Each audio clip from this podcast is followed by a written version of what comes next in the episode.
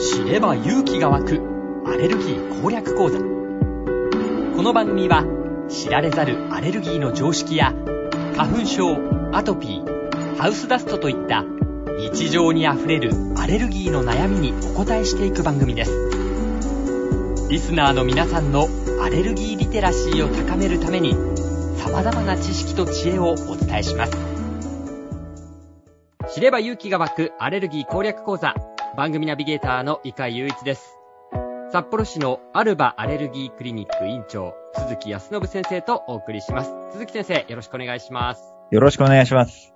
さあ鈴木先生まずは今日の気になる話題ですが何でしょうか？ちょっと古い、あの、記事になるんですけど、はい。あの、2021年12月3日のニュースピックスの記事で、はい。衝撃転売ヤーが進化しすぎてついていけそうにないっていう記事はいなんですよ。転売ヤーはい転売ヤー。はい。転売ヤーですね。はいで、これ何かっていうと、あの、ちょっとま、前に、あの、プレイステーション5が出た時に、はいこれを、あの、一人の人が買い占めて、商品積み上げて、あの、お前らにこれ2倍の値段の10万で売ってやるぜみたいなはいのがあったんですよ。はいで、まあ問題になったんですけど、うん実はこの転売って、転売するために買い占めなきゃいけないわけじ、買い占めなきゃいけないわけじゃないですか。そうですねまずは仕入れるっていうことです仕入れる。はいで、この仕入れって実は、ボットで自動にやってるんですよ。えあそうなんですか？人間がやってないんですよ、これ。へえあそうなんですそうです。これあの、自動のソフトウェアが無人で大量に買い占めやってるんですよ。はああそうですかすごくないですか、これ。すごいですねまずそんな仕組みがあるんですねしかもその仕組みって、はい年会費制のサブスクなんですよ。あサブスクでそういうことができるようになるんですか？そう。この年会費を払ってサブスクに登録すると、はいこの買い占めボットが使い放題なの。へえ、あ、そんな仕組みになってるんですね。すごくないですか？これ。まあ、あの、グリンチボットって呼ばれてるらしいんですけど、はい。グリンチボット。はいグ。リンチボット。グリンチっていうのはなんかクリスマスで、なんかクリスマスのし、あの、プレゼントとかを盗んでく、こう、なんか海外の、あの、絵本の登場人物というか、はいそんな。感じらしいんですけど、えこれめちゃくちゃすごいんですよ。なんかあの、このサブスクに登録すると、あの、クラウドを通じて小売サイトにアクセスできるんですよ。で、えはい。狙った商品とか、コンサートチケットとかも自動購入ってところをクリックすれば、もう勝手に購入してくれるんですよ。へえ、あ、そうなんですね。しかもこれ売り切れだった時って、はい。ボットが、あの、定期的にパトロールしてて、うんあの在庫とか再販とか、要するにはいあの、再入荷みたいなアラートが出た瞬間に大量に全部購入する。あ、もうそういう情報も全部チェックして、ボットが勝手にやってるの。すぐゲットできるようになってすぐゲットできるって、もう勝手にやってくれるの。コンピューターが。だから俺らはクリックするだけボタン。はあ、あ、そうなんですね。でもそのボット自体は別に違法っていうわけでもないっていうことですもんね。うーん、そうですね。まあだけど企業側にとっては困るんで、でね。なんか迷。惑行為みたいなのには当たるのかもしれないんですけど、はい。これも当たり前なんですけど、あの、身元が特定されないように、あの、しながら、まあそういう仕組みになって、まあ大量に、まあ購入して、転売するっていうのは、今もうボットが自動にやってるってすごい時代。ああ、そうなんですね。はいじゃあ、あとは売るだけ。手に入れて、あとは売るだけ。そう。で、これが、実は今、転売屋さんだけじゃなくて、はい一。般人でも使えるようになってる。一般人でも使えるんですか？使える。だから、親戚の分買いたいとか、はいはいはい。子供3人いるから3人分買いたいとか、はあ。友達の分も買いたいとかっていうのも、これも、あのー転売屋、要するにビジネス目的じゃない、そのパーソナル目的で、うん。あの、もうちょっと3分の1ぐらいの値段で年会費払えばできる。使えるようになってるんですね、使えるようにサブスクで。うんはあ。色違いでこのスニーカー2足欲しいとか、はい。スニーカーマニアだからね、2足欲しいとかって言うんだけど、すごくないですか？すごい時代ですね、本当にいろんなことが。っていう話でした。はい。ああ、そうなんですね。はいはい。ありがとうございますありがとうございます。じゃあ質問の方に行きましょう。はいえー、リスナーからの質問です。30代、IT 系のお仕事をされている方からの質問です。えー、鈴木先生、テレビでも見たんですけど、改めて、ゾレアというのはどういう薬なのか教えていただけますでしょうか？という質問ですが、鈴木先生、ゾレアについての質問です。はい。まあこれ、カズレーザーさんの番組に呼ばれた時もお話しさせてもらったんですけど、はい。えっ、と、ゾレアっていうのは、結局のところアレルギーって、体の中の免疫が暴走してる状態なんですよ。はい。その暴走を薬でバチンと途切っちゃおうっていう、はい。あの、薬なんですよね。簡単に言うと。はい。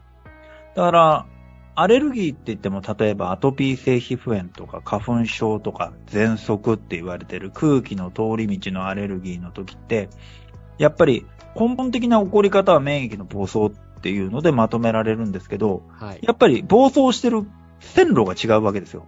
はい。うん。A ラインで暴走してる人、うん。B ラインで暴走してる人、C ラインで暴走してる人みたいな。はい。このゾレアを含めて、生物学的製剤って言うんですけど、はい。これがもう何種類もあって、それは、その、特にこの C 路線をやる薬とか、はい。ゾレアは A 路線をやるけど、この薬は B 路線をメインでターゲットにしてるとか、うんで C 路線をメインでターゲットにしてる薬とかっていうのがいっぱいあるんですよ。はい。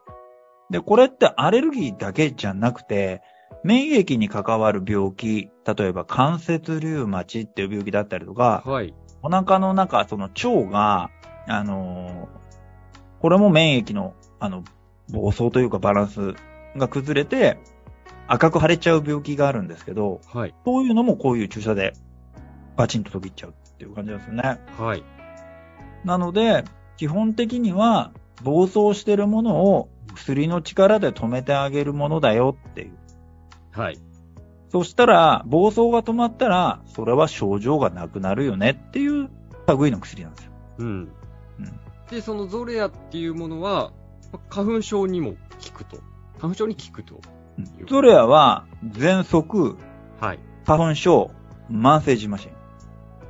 慢性ジンマシンにも効くんですか、そうです。だ保険が、保険で使えるようになった順番としては、はい。えっ、と、喘息、えっ、と、ジンマシン、それから花粉症の順番です。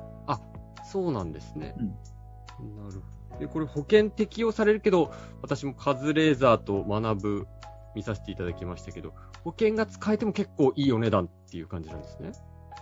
3万ぐらいじゃないですかね、次。月、うん。月3万ぐらい。うん。うん。だから他の薬だったらば月5万になったりとか、はい。保険が効いてね、はい。うん。はするわけですよ、やっぱり。それでもやっぱり症状は、やっぱり劇的に改善する可能性が高い。高いですね。今までの治療何だったのっていう感じになりますよ、本当あそれくらいうん革新的なものなんですね。ただやっぱりこれから先の医療って全部そうなってくるんですよね。その、はい。値段も高いけど、効果も高い。治療効果も高いっていうふうになっちゃうんで、まあ、例えば前もお話ししたように、オブジーボっていう癌の薬があって、はい。ね、まあ一発何億円っていう形なんですけどね。はい。ただもう、一撃ですから。うん。まあだからそこは、まあ選択できる方はっていうことですよね。うん。選択できる方ってことです。ただ、日本の場合、高額医療制度っていうのがあって、はい。あの、ある一定金額を超えたら、それはもう国が全部支払ってくれるんで、あ、そうか。だから自分で、はいその、例えば2億払うとかっていうことはないんですよ。なるほど、なるほど。あと、鈴木先生、その、カズレーザーと学ぶ見てたら、その、ゾレア自体でアレルギーを起こす方がいるっていううん。お話をされてたと思うんですけど、改めてそこをお話しいただけますか？まあ結局のところ、その、免疫をいじる薬で、どこの、ね、クリニックとか病院でもやってるわけではないので、はい。あのーなかなかこういう、そのゾレア自体でアレルギーを起こしちゃう人の例っていうのは珍しいことは珍しいんですけど、はい。やっぱりゾレアっていう薬って、そのゾレア現役なわけじゃないんですよ。はい。現役じゃない。はい。うん。要するにお酒みたいなもので、はいいろいろ混合されてるわけですよ。防腐剤であったりとか、ああ、そうなんですね。はい。そう、あの、液体のまんまこれを品質を安定させるためのものとかが、うん、うん。いろんなものが入ってるんですよ。はい。そういったものに対してアレルギーを起こしてくるんですよね。あ、なるほど。他に、まあ、添加されているという言い方がいいのかちょっとわからないですけど。例えば一番わかりやすいのがインフルエンザのワクチンで、はいはいインフルエンザのワクチンって、まあ、ほぼ100%に近く、まあ絶対ではないですけどね、ほほぼ100%に近く、インフルエンザに、のワクチンに含まれてる防腐剤に対してアレルギーを起こしてくるのが、っていうのが分かってるんですよ。あ、そうなんですか。そうです。はだからうちはインフルエンザは全部防腐剤なしのインフルエンザのワクチンなんですよ。あ。なしのワクチンもあるんですね。ありますあります。あじゃあもうそれはもう現役に近いっていう状態のものっていうことそうです、そうです。あ、そうなんですね。ああとその、このゾレア自体、打てる病院もまだそんなには多くないっていうことまあ、免疫をいじる治療なんで、やっぱりその、重症を見てるところであればそれはやってますけど、はい。地域柄そんなに重症がいないとか、あ例えばその、本当の駅の真ん前でやってるところに、美容とかなら別ですけど、はい駅の真ん前でやってるクリニックっていうのはやっぱり利便性を求める人が行くわけじゃないですか。はい。まあ、だからもう通いやすい。全身ジンマシンが出てもう10年治ってませんっていう人って多分あんまり行かないんですよ。うん、うん。うん。そうなってくると、その駅の近いところに行って、重症がいの人たちがあんまり来ないようなクリニックでやってくれって言われてもそれ無理で、はい。やっぱ地域柄によりますよねってことですね。あまあ、田舎だとなかなかやっぱ難しいですよね。そんなに重い人って、やっぱりあの、大きな病院にすぐ行くっていう習慣ができちゃってるから、はい。クリニックには行かないわけですよ。はい。そしたら、あのー例えば、い10万人ぐらいのとか5万人ぐらいの都市に住んでて、うんゾレアを打ちたいんだけどって言って、身の回りに、あの、自分で思いつく範囲のクリニックに電話しちゃって、それは無理で、はい。やっぱりそういう人たちっていうのは全部その市中の一番大きな、市その市の中の一番大きい病院に行くから、そういうところに聞かないとダメですよね。なるほど、なるほど。じゃあ、もし、まあ、ゾレア試してみたいという方は、そういう風に探していくのが一番いいと。うん。まあ、今インターネットで検索すればすぐ出てきますけどね。まあ、そうか、そうですよね。うんいろんな情報が。はい。そうだもし自分の住んでる町が、その、すごく小さくて田舎の方だったとしたら、一番近くの政令都市、だからゾレや、えっ、と、札幌とか、はい。ゾレや仙台とか。ゾレや仙台とか、はい。ゾレや西船橋みたいな感じで、西船がゾレや元八幡かもしれないし、まあちょっとわからないですけど。わからないですけど大きな都市の。大きな、うん、思いつく、ゾレや亀戸かもしれないし、はい。はい。入れて検索してみる。検索、ゾレや錦糸町がでもいいかもしれないしね。はい。やってみたらいいんじゃないかなと思います。はい。ありがとうございました。ということで、知れば勇気が湧くアレルギー攻略講座、札幌市のアルバアレルギークリニック院長、鈴木康信先生とお送りしました。ありがとうございました。ありがとうございました。